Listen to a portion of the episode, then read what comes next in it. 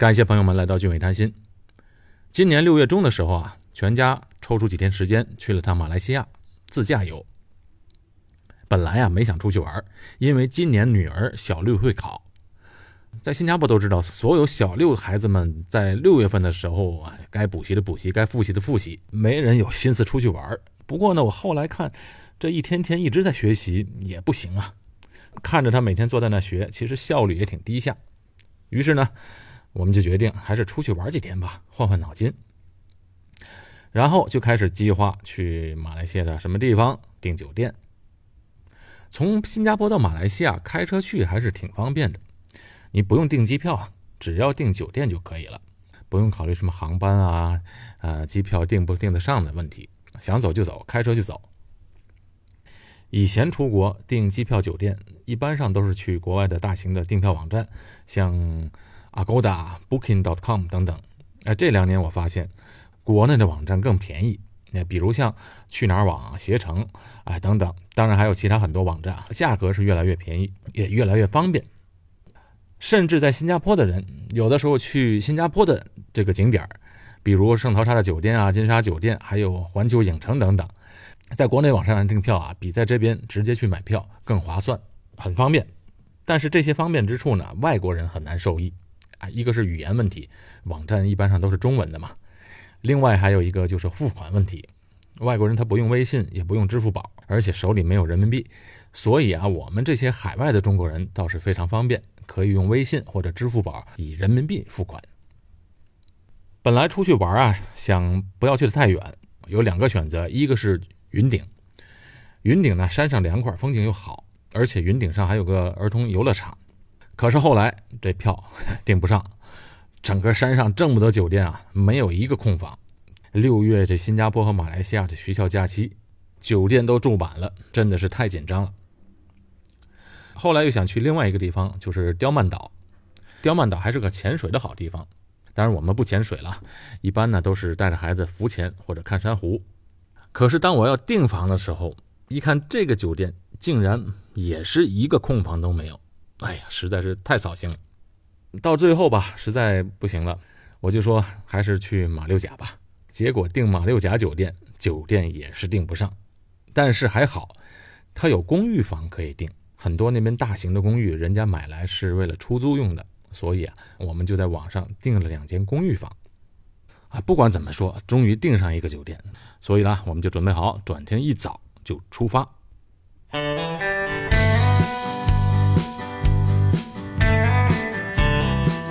先跟大家说明一下，这期的节目啊，不是什么旅行攻略，所以啊，要想研究怎么去那玩、怎么旅行的细节的话，我这期节目没有交代，我只是记录了一些路上遇到的人和事情，啊，记录下来一些自己的感受。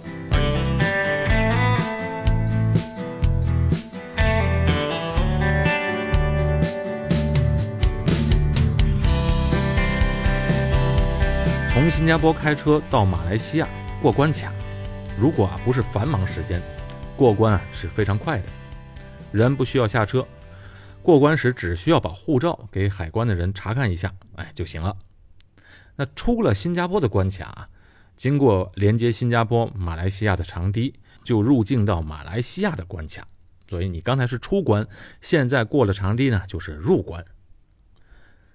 常去马来西亚的人，车上一般都有一张充值卡，这张卡啊，就是在马来西亚境内用的，用来付过关费用或者高速路上的收费站而用的，所以这张卡不能缺。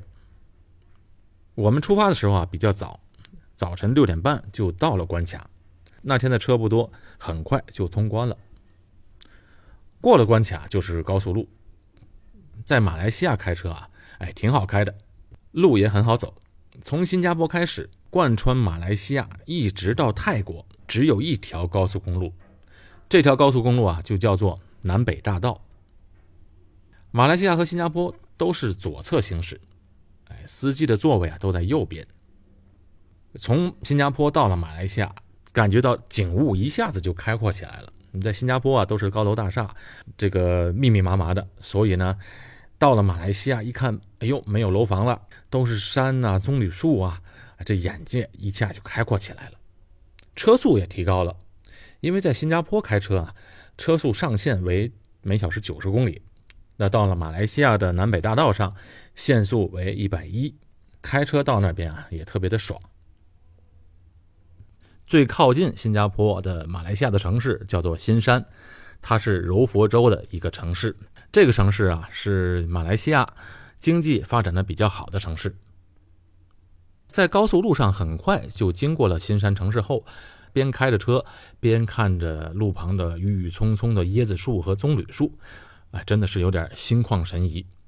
旅行嘛，心情自然就好。在马来西亚开车什么都好。就一样不好，那就是啊，在高速路上，哎，不光是高速路，所有道路上的路标指示牌没有中文啊，肯定没有中文，这不用说。不光没有中文，连英文也没有，只有马来文。这个对我们来说非常的不方便。这马来文的字啊，虽然是英文字母，看着那个马来文的字的读音能拼出来的意思，实在是看不懂。在马来西亚开车离不开 GPS，我每次出门都会从谷歌地图上把当地的地图下载下来。这下载下来有一个好处，就是在网速信号不好的地方啊，这谷歌地图照样可以操作。我们第一个晚上要在马六甲住，哎，从新加坡开到马六甲大概需要三个小时。不过这次啊来马来西亚还得去看看朋友，这位朋友啊住在麻坡。估计大部分的听众都没有听说过麻坡这个小城，这是一个啊历史比较悠久的文化之城。麻坡 M U A R，Moa，在马来语的意思当中啊，它的意思是河口。这个城市又有另外一个比较好听的名字，叫做香妃之城。一个多世纪前，很多下南洋的华人祖辈就到了麻坡落户。这华人到了这边之后呢，就一般居住在市区；马来人呢，多数居住在郊区。早期移民到全世界各地的华人，绝大多数都是居住在市区。原因有两个：一个是华人啊没有土地，所以只能在市区居住，比如像唐人街；第二呢，华人善于做生意，这做生意自然要在有人气的地方。所以华人们也愿意住在市区。麻坡这个小城啊，现在的人口大概只有二十五万，华人就占了一半。据考古学家研究，麻坡早在公元前的年代啊，就已经有人居住在这里了。到了公元六百八十九年，这里就发展成为一个港口，好多往来马六甲海峡的海上贸易。都会在麻坡这里停靠做生意，这麻坡就见证了马来半岛最辉煌的年代，就是马六甲王朝的兴起及灭亡。马六甲王朝当时的兴起啊，跟中国有很大的关系。这郑和下南洋之后，一直扶持的这个马六甲王朝不被外族侵略。马六甲王朝呢，一直也是跟中国的关系特别好，一直向中国进贡。可是欧洲人来到东南亚之后啊，他首先就在马六甲登陆了。登陆了马六甲，那等于也踩在中国的势力范围之内了。但是那时中国人口虽然多，但技术和实力要比欧洲国家差得多了。所以呢，很快的这个马六甲就落入到葡萄牙人的手里。当时的苏丹就退守到麻坡，等待时机反攻马六甲。但到了最后，又过了几十年，也无济于事。葡萄牙人也看到了麻坡地理位置的重要性，那就把麻坡也占领了。那为什么有这么多的华人来到麻坡呢？这主要是因为啊，欧洲殖民东南亚之后，那时候的欧洲和亚洲的贸易啊，主要是以种植业的商品为主，其中两个最有价值的商品就是胡椒和甘蜜。胡椒是大航海之后全世界交易量最多的商品。那在古代的时候啊，罗马人要用黄金和阿拉伯人交换胡椒的，所以可想而知胡椒当时有多么的贵。那大航海之后，这个欧洲人一直在寻找这胡椒的源头，最后找到了。其实胡椒的发源地、重要的产地就在东南亚。那另外一个商品甘蜜，这甘蜜啊，它不是柑，不是橘子，它是在东南亚当做药材来用的。但是后来欧洲人发现了它还有另外一个很大的用处，就是啊，用它来做染料。因为那时候的欧洲的手工业非常发达，染布需要颜料，而且这个颜料越便宜越好。那甘蜜呢，就正好是。最好的这个选择，而且它运输又方便，因为把甘蜜加工熬成膏状之后，携带起来也很方便。欧洲人到了麻坡之后啊，就在这个地方开种植园来种植胡椒和甘蜜。那开种植园那就得需要劳工嘛，所以劳工去哪里找呢？于是呢，很多华工就来到了这里。华人的嗅觉是非常灵敏的，哪里有利润啊？就到哪里去，一些华商就看准了商机，也来到麻坡开种植园。种植园是最需要劳力，所以呢，吸引了大批的华工来到这里，于是就使得后来的麻坡成为了华人的聚居地。哎，你别看麻坡这个小小的地方，你知道谁曾经来过这个地方吗？哎，你都想不到，是孙中山。而且这小小的麻坡，孙中山还曾经到过这里三次之多。第一次是一九零五年六月，第二次一九零六年七月，啊，第三次一九零八年的七月，三度到访麻坡。哎，你看这个时间点啊，正是孙中山先生在海外四处筹款，准备推翻清王朝的时候。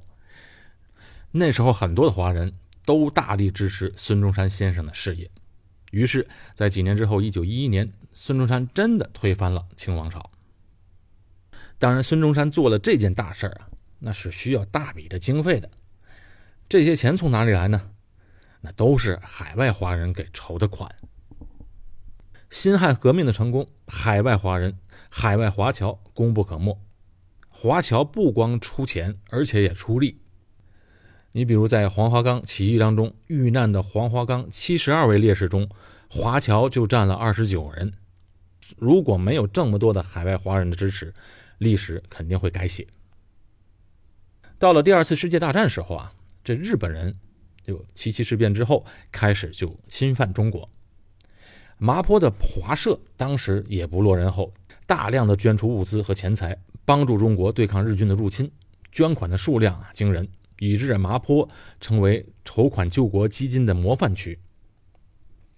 但是麻坡这个华社的救国精神呢，最后激怒了日军，以至于日军占领麻坡时，屠杀了很多的华社领袖。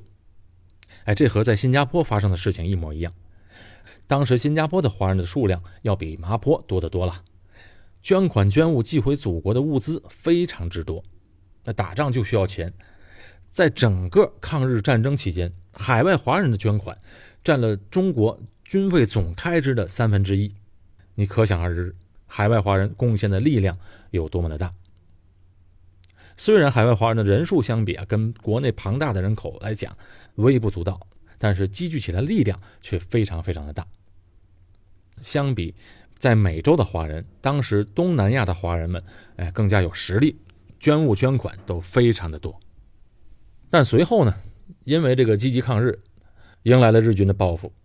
在南京大屠杀之后，在南京的那支啊日本军队就随后南下，迅速的攻占了马来西亚和新加坡。因为这支军队啊在中国吃过中国军队的大亏，所以啊他们对华人特别的小心。知道在新加坡的华人是积极抗日的，所以到了新加坡之后，哎设岗检查。其实那等于就是抓人，而且人抓走后就没了信息。到后来才知道，原来这些人全部被拉到偏僻的地方，直接给枪决了。而且被杀的大部分是青壮年。当年一共有五万华人被日军杀害，五万人呢，几乎是当时新加坡华人人口的十分之一。好了，这段历史我们先翻篇过去。我这次到瓦坡啊，去拜访了一位朋友。其实我这朋友啊，他是在新加坡工作。我其实是拜访他的父亲。他父亲呢，在麻坡这个地方呢，开发了一片房产，所以我朋友啊就一直邀请我去看一下。这次呢，刚刚好路过，也顺便看望一下他的父亲。喜欢我节目的朋友们，请别忘了点击订阅键。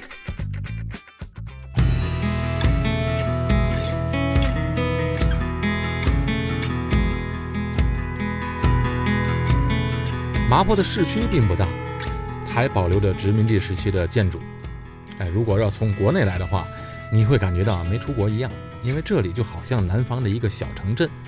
除了那个建筑和国内有点不一样，那城市里面都是华人的面孔，而且讲话呢也大都是潮州话、福建话、广东话等等。哎，现在也如此。年纪大的人呢，一般都说方言；年轻一代的都互相说华语。哎，这和新加坡就不一样。在新加坡的年轻人在一起说的都是英语。在麻坡市区的那些殖民地时期的房子，那在新加坡呢，只有牛车水和牙龙等等的地方才能看到这样年代久远的房子。一排排的建筑啊，都是两层楼，下面是商铺，上面是住家，这是典型的那个年代时期的房子。不过和新加坡不同的是啊，这里的很多这样的店屋。年久失修，有的看起来都是一副衰败的样子。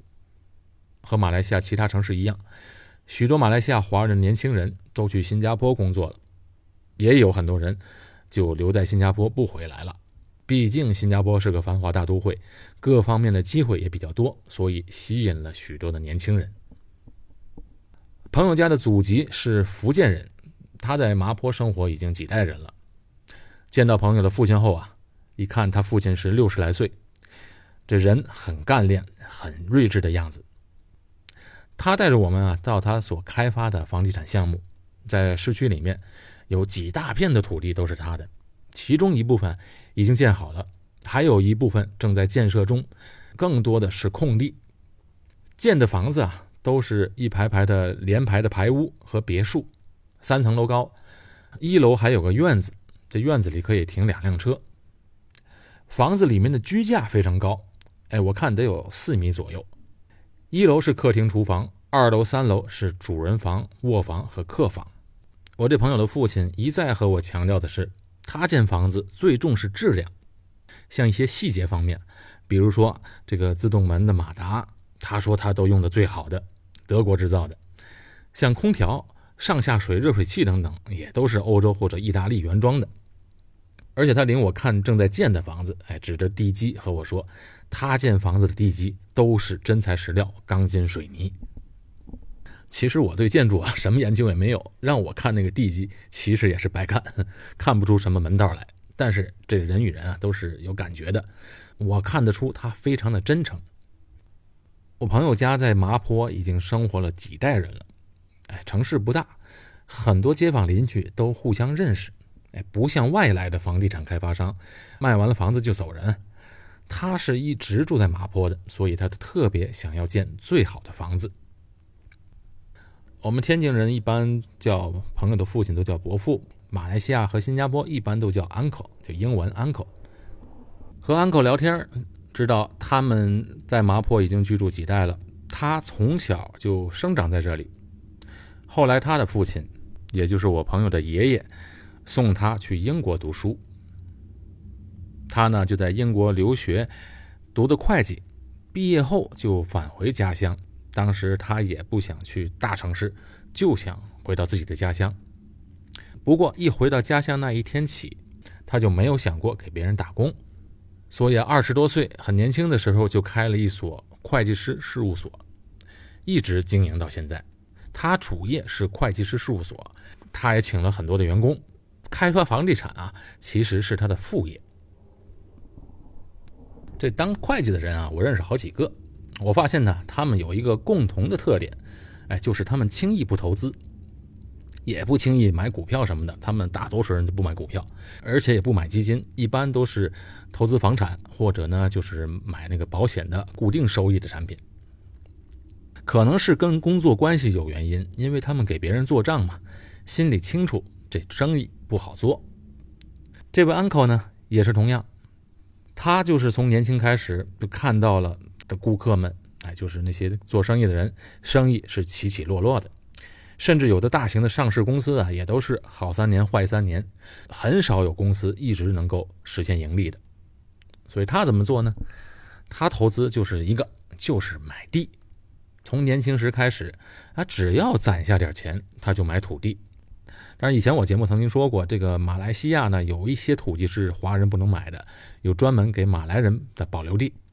不过呢，在那之外，还是有一些地可以买的。他在年轻的时候，几块马币在麻坡那个地方就能买一平尺的土地，一直买到现在。哎，他不知道翻了多少倍了。而且他不光在麻坡、马六甲、吉隆坡都有他的地。土地呢，自然都是永久地契的。所以上面的盖的房子也是永久产权，哎，这个房子买了不像买那些公寓，公寓是不拥有土地的，这个房子从上面的房子到下面的地全是你的。房子的面积大概是四千多平尺，也就是说四百来平米的房子，多少钱呢？很便宜，不到一百万马币，也就是在啊一百五十万到两百万人民币之间。而且还都是精装修，如果不要装修的话，空房子六十万马币就够了。哎，六十万马币也就在人民币一百万吧。我就跟这安可说：“我说您这房子非常的好，也很便宜，可是对我来说呢，可能有点不方便。你看，离新加坡呢，至少要开两个多小时才能过来。当然，卖房子的人会有很多的理由。”比如这个房子呢，便宜，价格便宜，将来的升值空间很大。距离新加坡和吉隆坡机场只有两个多小时的车程，距离马六甲只有半个来小时，而且马六甲也有机场啊。对于中国人来买房的话，投资后可以申请马来西亚第二家园的长期居留等等。哎，总之他总结了很多的卖点。和老人家聊得非常高兴，他也非常的开心。他现在应该是生活中最好的时候。六十来岁还这么大的精力，而且又该搞一个房地产开发，看着自己买了地、建了房子，哎，卖给这个合适的人，我心里呢也开心。但是人嘛，总是有遗憾。他现在最大的遗憾，就是他儿子不回去帮他，哎，也就是我那个朋友，他不回去帮他。年轻人嘛，都喜欢在大城市、大都会生活，不愿意回来，而且在马来西亚这前景也很难说。所以，我那朋友一直想在新加坡工作，而且就一直想在新加坡生活下去了。这 uncle 就说：“我给我儿子开的条件非常的好，每年我给他三十万新币的工资，他都不愿回来帮我打理生意。”我们聊得很高兴，然后呢，就在麻坡吃了个午餐。麻坡那个地方还是有很多特色小吃的，味道都很不错。我一开始就说过，这麻坡啊是个文化小城，这是因为在麻坡这个地方出了很多的文化人，在新加坡、马来西亚一带，很多报社的总编、文人、画家、音乐人，很多都是来自于麻坡。但是呢，这些人都已经离开了这里，而且在这里呢也不会出名嘛，大部分人都移居到新加坡了。这个是马来西亚。现在面临的一个最大的难题，也是马来西亚华人社会的一个难题，人才流失太严重。新加坡为什么能取得今天的成功呢？哎，不是靠地理位置，也不是靠自然资源，新加坡什么都没有嘛。它呢，就是吸引了全世界的人才，哎，这就是关键。就拿我那个朋友来说，他都选择在新加坡发展，而不是留在马坡。在麻坡扎下根来的华人，祖辈上都是从中国福建下南洋来到这里。那么那个时候的人呢，大多数想的都是赚上一笔钱后荣归故里，回到家乡，落叶归根。但后来啊，在麻坡安家家之后，一住就是几十年，下一代的子孙自然就把这里当作是故乡了。现在这里的年轻人又开始走出去，到新加坡和其他国家安家。那他乡就成为了故乡，但其实说呢，这真正的故乡在哪里呢？其实我们记忆当中的故乡啊，哎，就是我们小时候成长的地方，哎，跟籍贯没有关系。对于海外华人来说，像麻坡的华人、新加坡的华人、北美的华人，都会把像麻坡、新加坡和北美这自己的成长的地方当做是自己的家乡。至于说父辈们的家乡，其实对这些第二代的后代来说没有什么意义了。哎，什么是他乡啊？什么是故乡？你的心在哪里，哪里就是故乡。辞别了朋友的父亲，我们就继续往北开车到马六甲。没有走高速，走当地算是国道，半个小时就到了马六甲。马六甲城市啊，明显比麻坡热闹多了，来的游客也多。在历史上，马六甲也是一个非常重要的城市。在新加坡成为船运中心之前，这里的航运贸易交易额是非常大的。郑和几次下西洋，他们的船队都在这停留过好久。而且他们扶持着马六甲王朝好长一段时间，直到葡萄牙人来到这里。那外国人船坚炮利嘛，中国明朝和清朝都鞭长莫及，也没有办法和人家竞争。慢慢的。中国在这个地方的势力就消退了。不过呢，现在呢，马六甲的中资企业可不少，一些大型的工程项目在几年前就开始一直运作了。我们住的那个公寓啊，紧靠着海边，就能看到海边都是大兴土木，什么填土工程啊，一些基础建设都在紧锣密鼓的干。这背后其实绝大多数都是中国来的资金在运作。不过现在有点麻烦的是啊，这些工程项目还有很多的工程项目，都是和马来西亚前首相纳吉签订的。这纳吉是这个不得了的贪官了，把整个马来西亚搞得乌烟瘴气。新上台的这马哈迪，对这些中国的投资项目都充满了疑虑和戒备。来马六甲投资房产的中国人现在也比较多。我们住的那工业单位啊，两房一厅，大概在四五十平米左右。我查了一下，价格也就是十多万新币。很多中国人就在这里买房，房子的造型也不错，而且设施很多。唯一不好的就是这个房子的质量本身呢不是很好，一些装修材料，整个公寓里面一些材料的质地啊，连我这个不懂行的人都能看得出，哎，这不是什么很精致的东西。这样的房子啊，现在看起来比较好，但过几年肯定就不耐看了。比我在麻坡看的那个安口建的房子质量要差很多。整个这个公寓啊，有相当一部分都是人家买来投资，赚取这个租金回报的。六月份假期的时候，这里是不愁租不出去的。但是如果到了淡季，生意肯定要比现在低一些。公寓里面啊，有一半是住家，一半是人们入来出租的。那这种形式呢，在新加坡的话，买来一个公寓当做短期出租赚钱，那是不允许的，因为公寓呢毕竟属于私人住宅，如果每天进进出出的都是陌生人，会影响到其他的住户，所以目前在新加坡还不被允许。马六甲这个古城啊，没有什么特别好玩的地方，都是一些古迹。如果对历史不感兴趣的人，那来这旅游会感到比较沉闷，而且。有的景点，其实根本就不值得去。比如像郑和庙，以前我没去过，这次就想看一下，结果去到那里非常失望。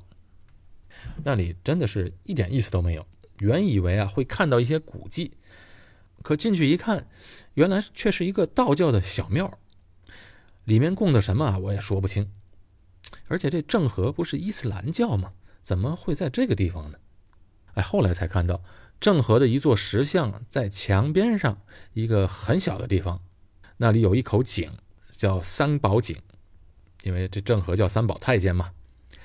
我看来这边旅游的人大都是国内的旅行团，一辆车一辆车的络绎不绝。但是呢，我估计他们每个人都会很失望。马六甲有一些特色的小吃，还有娘惹菜，朋友们啊可以去试一试。我们第一天就在马六甲著名的旅游街叫机场街，哎，就在那里吃了一顿娘惹菜，味道还可以，哎，尤其是鱼比较新鲜。那是游客常去的地方，所以这价格呢就稍微贵了一些。转天早晨的时候啊，我们就去了当地居民吃早茶的地方，哎，广式早茶，味道还非常不错，吃的东西也很多。我们呢五个人吃了不少。可才花了一百马币，也就是三十新币的样子，就觉得非常的便宜。在马六甲呢，我们只住了一晚，只订到了一晚上酒店。我后来啊，又到网上搜索酒店，最后我一想，吉隆坡比较大吧，那儿肯定的酒店多。结果还真的，在吉隆坡双峰塔附近有几家那个五星级的酒店都有空房，哎，这就让我们有点喜出意外。于是呢，我们就在那边订了酒店，从马六甲开车去吉隆坡。在吉隆坡就简单的走一走、玩一玩，给我印象最深的就是吉隆坡的双峰塔。这吉隆坡的双峰塔非常的有气势，而且是难得的一个非常棒的建筑。建筑呢，给我一个印象最深的就是它不显得旧，还是这么新。